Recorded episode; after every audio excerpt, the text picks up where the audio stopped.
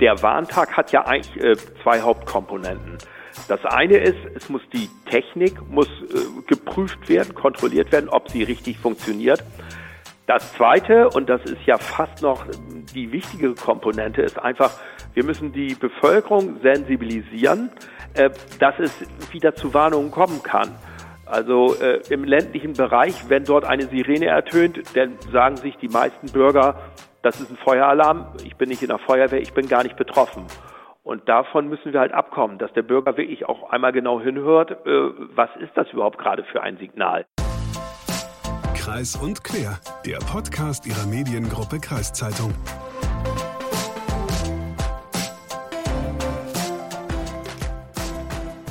Na, habt ihr die SMS letztens auch schon bekommen? Mein Mobilfunkanbieter hat mir auf jeden Fall eine Warnung geschickt, dass bald eine Warnung kommt. Am 8. Dezember, also kommenden Donnerstag, ist in Deutschland nämlich ein bundesweiter Warntag geplant. Erneut muss man dazu sagen. Vielleicht erinnern sich ja noch einige von euch, vor zwei Jahren, am 10. September 2020, gab es schon mal so einen bundesweiten Warntag, aber der ging damals ordentlich in die Hose. Eigentlich sollten Sirenen heulen, Radiodurchsagen ertönen und Warn-Apps wie Nina oder Katwarn anschlagen, doch vielerorts blieben die Sirenen stumm und Push-Mitteilungen auf den Handys kamen erst mit stundenlanger Verzögerung an. Bei akuten Gefahrenlagen geht das natürlich gar nicht. Grund für die Probleme bei den Warnungen war damals eine Überlastung des modularen Warnsystems, kurz MOVAS, vom Bundesamt für Bevölkerungsschutz und Katastrophenhilfe, dem BBK in Bonn. Und weil diese Behörde auch federführend für den Warntag zuständig ist, rollten nach dem vermasselten Warntag 2020 auch direkt die ersten Köpfe und Behördenleiter Christoph Unger musste damals seine Koffer packen. Jetzt sind zwei Jahre vergangen, das BBK hat Besserung gelobt und es soll einen erneuten Anlauf für den bundesweiten Warntag geben. Ja, und Deutschland wäre nicht Deutschland, wenn man nicht noch zusätzlich zu den Kanälen, die schon letztes Mal kaum funktioniert haben, noch einen weiteren komplett neuen Kanal hinzugefügt hätte. Welcher das ist, dazu kommen wir gleich. Jetzt nämlich erstmal Moin und herzlich willkommen zu Kreis und Quer, dem wöchentlichen Podcast der Mediengruppe Kreiszeitung.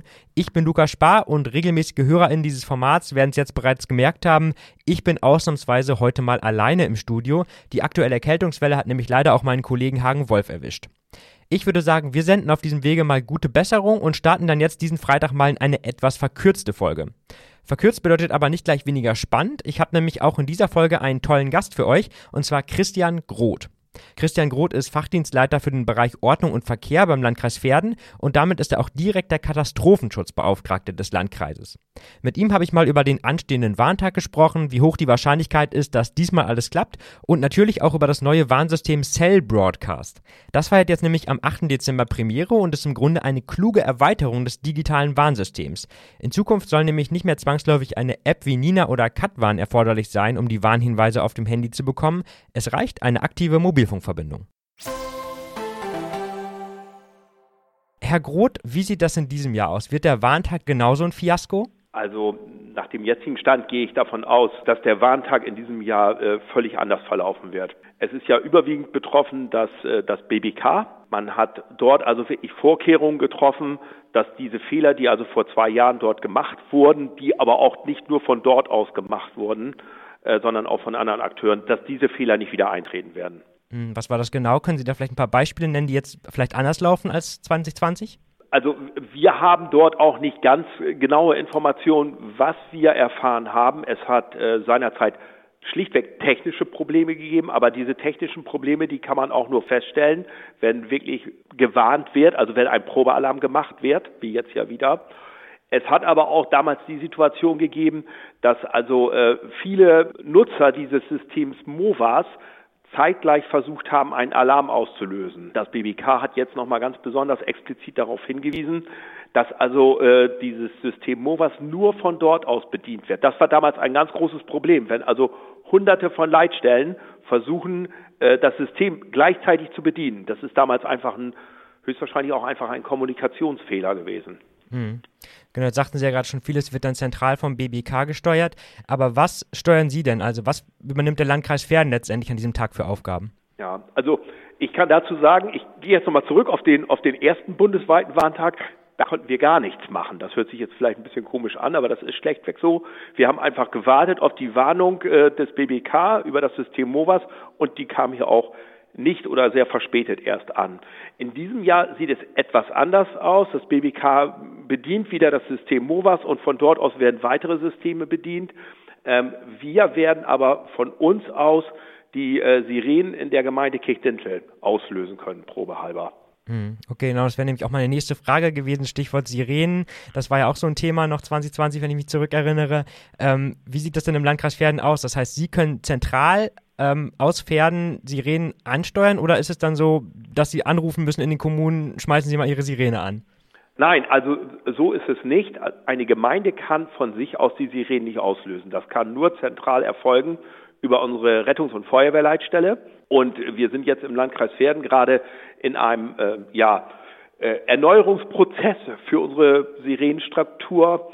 Ähm, wir werden das ganze System umstellen. Alle Gemeinden beteiligen sich daran. Die Gemeinde Kirchlinteln ist dort am weitesten. Dort sind die Sirenen schon umgestellt auf das neue System.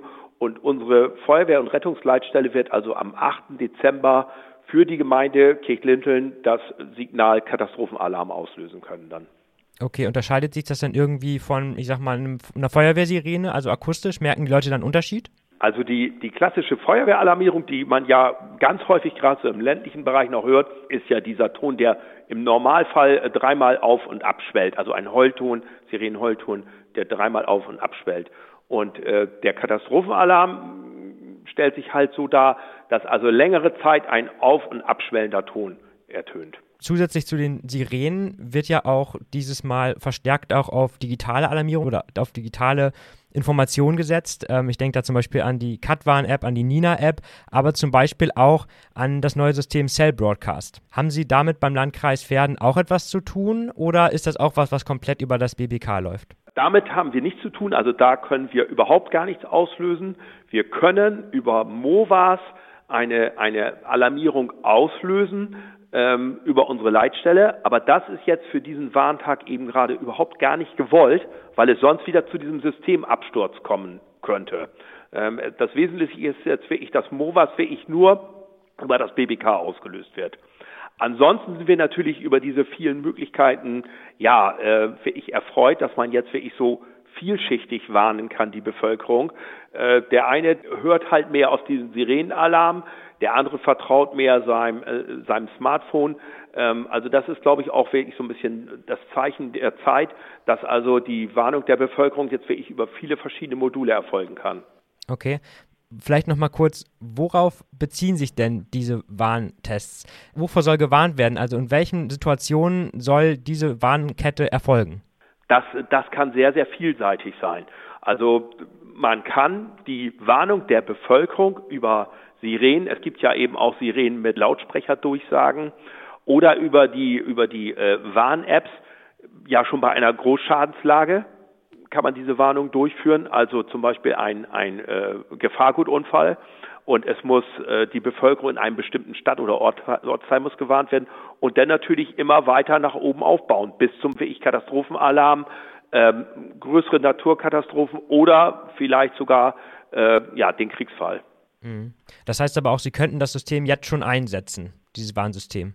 Wir könnten das System MOVAS, das könnten wir einsetzen. Es gibt noch eine, eine Sonderlösung für das neue System Cell Broadcast.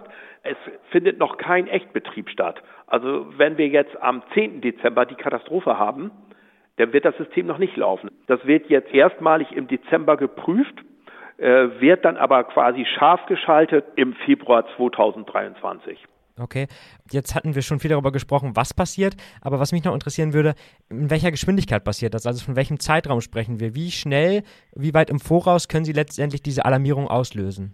Also da müssen wir jetzt natürlich differenzieren. Wir können äh, die Sirenen natürlich sehr zeitnah auslösen. Das System MOVAS können wir nicht direkt über unsere Leitstelle auslösen, sondern unsere Leitstelle muss eine Meldung an eine andere Leitstelle geben, die berechtigt ist, das System zu bedienen. Und jetzt vielleicht auch mal mit Blick auch aufs nächste Jahr. Wie geht das denn jetzt mit den Warntagen weiter? Ist das jetzt geplant, dass wirklich jährlich so ein Warntag stattfindet? Also der Warntag hat ja eigentlich äh, zwei Hauptkomponenten. Das eine ist, es muss die Technik muss äh, geprüft werden, kontrolliert werden, ob sie richtig funktioniert. Und das kann man natürlich nur machen, wenn man wirklich alles mal zeitgleich ausprobiert. Das Zweite, und das ist ja fast noch die wichtige Komponente, ist einfach, wir müssen die Bevölkerung sensibilisieren, äh, dass es wieder zu Warnungen kommen kann. Also äh, im ländlichen Bereich, wenn dort eine Sirene ertönt, dann sagen sich die meisten Bürger, das ist ein Feueralarm, ich bin nicht in der Feuerwehr, ich bin gar nicht betroffen. Und davon müssen wir halt abkommen, dass der Bürger wirklich auch einmal genau hinhört, äh, was ist das überhaupt gerade für ein Signal, was dort ertönt. Und sowas, diese beiden Komponenten, die kann man nur äh, sicher erfüllen, wenn dieser Warntag jährlich stattfindet. Also das darf keine einmalige Sache jetzt sein am 8. Dezember. Okay, halten wir also fest, in Pferden ist man guter Dinge, dass diesmal beim Warntag alles klappt. Ich bin ja vor allem gespannt auf das neue System Cell Broadcast. Um 11 Uhr dürfte da bei den meisten Handys in Deutschland eine Warnung in Textform eingehen und, haltet euch fest, auch bei stumm geschaltetem Handy soll das mit Vibration und Ton passieren. Hätte ich nicht gedacht, dass sowas überhaupt möglich ist. Also sind wir mal gespannt, was da passiert. Ja, und ich entlasse euch jetzt auch schon wieder ins Wochenende. Falls euch das jetzt aber zu kurz war, habe ich noch eine kleine Empfehlung für euch. Am kommenden Montag, den 5. Dezember, ist der Tag des Ehrenamtes. Ja, und vielleicht erinnern sich einige von euch, zu diesem Thema hatten wir zuletzt auch schon eine Folge gemacht. Die Episode mit dem Titel Was motiviert Menschen, sich für die Gesellschaft einzusetzen, findet ihr nach wie vor auf unserem YouTube-Kanal oder im Podcatcher eurer Wahl. Ja, mit dieser Empfehlung sage ich dann mal Tschüss für heute. Schön, dass ihr dabei wart und die Mailadresse für euer Feedback zu dieser Folge und für Genesungswünsche an Hagen ist ja bekannt: podcast.kreiszeitung.de. Jetzt habt ein schönes Wochenende. Ciao.